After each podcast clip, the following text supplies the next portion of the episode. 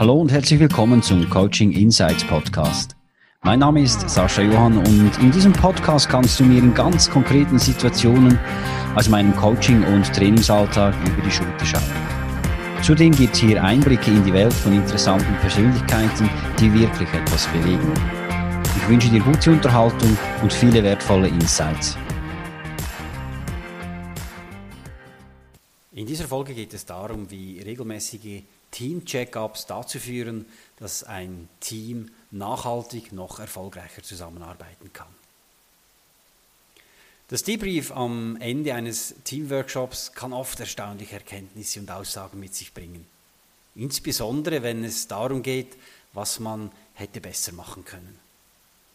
Und dann höre ich auch immer wieder Sätze wie, vor drei Jahren wurden unsere Teams zusammengelegt, ich hätte mir gewünscht, dass wir schon damals über die Fragen von heute gesprochen hätten.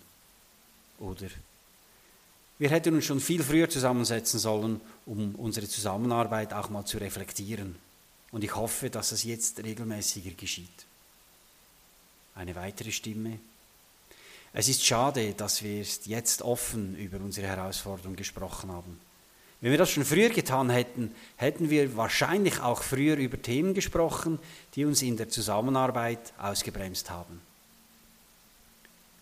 Den Benchmark setzte die Aussage eines Teamleiters, ich hätte den Workshop von heute schon vor zehn Jahren machen sollen. Es wird immer wieder deutlich, dass sowohl Führungskräfte, aber auch das Team selbst oft zu lange warten, bevor sie sich gemeinsam einer Herausforderung stellen oder ganz einfach mal darüber nachdenken, wie sie noch besser zusammenarbeiten können. Die Gründe dazu sind vielfältig. Das sind andere Prioritäten, die im Raum stehen, ein Mangel an Zeit, Kosten, Natürlich auch der Zweifel am Nutzen, bringt das überhaupt was, so einen Workshop zu machen? Dann sind Unsicherheiten im Raum, kann ich mich da aktiv einbringen, ohne dass mir das Ganze um die Ohren fliegt? Aber natürlich auch die Angst vor versteckten Konflikten, Hidden Agendas. Das alles führt dazu, dass die Zeichen, die oftmals schon lange im Raum stehen, ignoriert oder sogar ganz negiert werden. Doch irgendwann kippt vielleicht die Stimmung, die Qualität leidet, Ziele werden nicht mehr erreicht, das Klima hm, hätte auch schon besser sein können, erste Zwischenzeugnisse werden eingefordert und im schlimmsten Fall flattern sogar erste Kündigungen ins Haus. Es ist darum von essentieller Bedeutung, dass Führungskräfte den Wert einer offenen Feedback- und Kommunikationskultur erkennen und auch sicherstellen, dass regelmäßige Team-Check-ups oder die kollektive Betrachtung von Herausforderungen stattfinden. Aber gleichzeitig sind auch die Mitarbeitenden in der Pflicht, den offenen Dialog untereinander einzufordern und dann eben auch die Möglichkeit zu einer regelmäßigen Reflexion auch aktiv zu nutzen. Um solche regelmäßige Team-Check-ups zu institutionalisieren, können Führungskräfte verschiedene Schritte unternehmen. Der erste Schritt besteht darin, und die Basis besteht darin, ein Klima zu schaffen, ein Zusammenarbeitsklima zu schaffen, das Vertrauen, Respekt und Wertschätzung fördert. Ja, ein offenes und wertschätzendes Klima schafft die Grundlage für einen effektiven und effizienten Team-Check-up. Die Mitarbeitenden sollten sich sicher fühlen, dass sie ihre Meinungen und Ideen und vielleicht auch ihre Kritik offen äußern können, ohne dass sie negative Konsequenzen befürchten müssen. Und genauso sollte das auch die Führungskraft. Ein weiterer Schritt besteht eben auch darin, dass Team-Check-ups ein fester Bestandteil des Arbeitsablaufs werden. Das sollten nicht Sonderveranstaltungen sein, die man irgendwann mal macht, sondern sie sollten ein integraler Bestandteil der Zusammenarbeit sein. Sie sollten nicht vernachlässigt werden und ganz wichtig ist auch die Kontinuität. Regelmäßige Team-Check-ups, das dürfen nicht einmalige Veranstaltungen sein.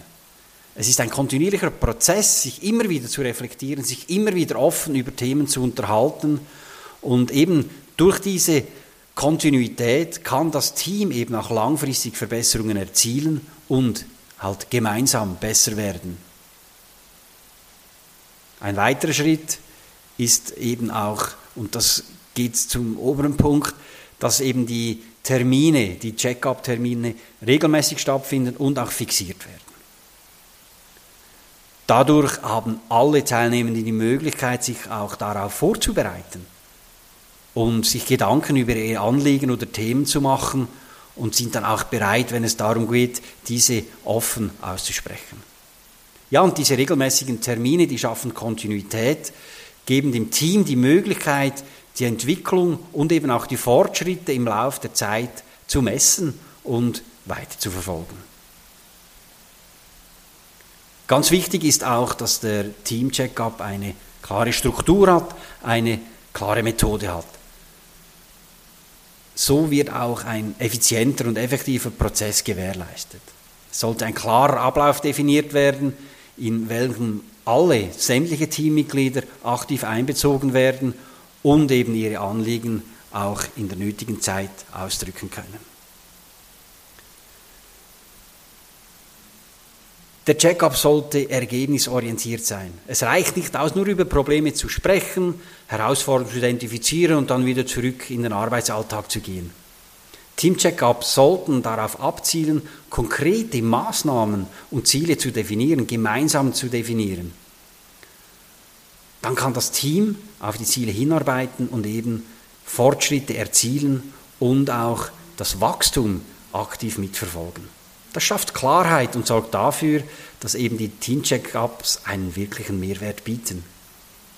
Ja, und es sollten eben auch Maßnahmen Termine und Verantwortlichkeiten verbindlich festgehalten werden. Es ist wichtig, dass die Teilnehmenden nach dem Workshop wissen, was passiert.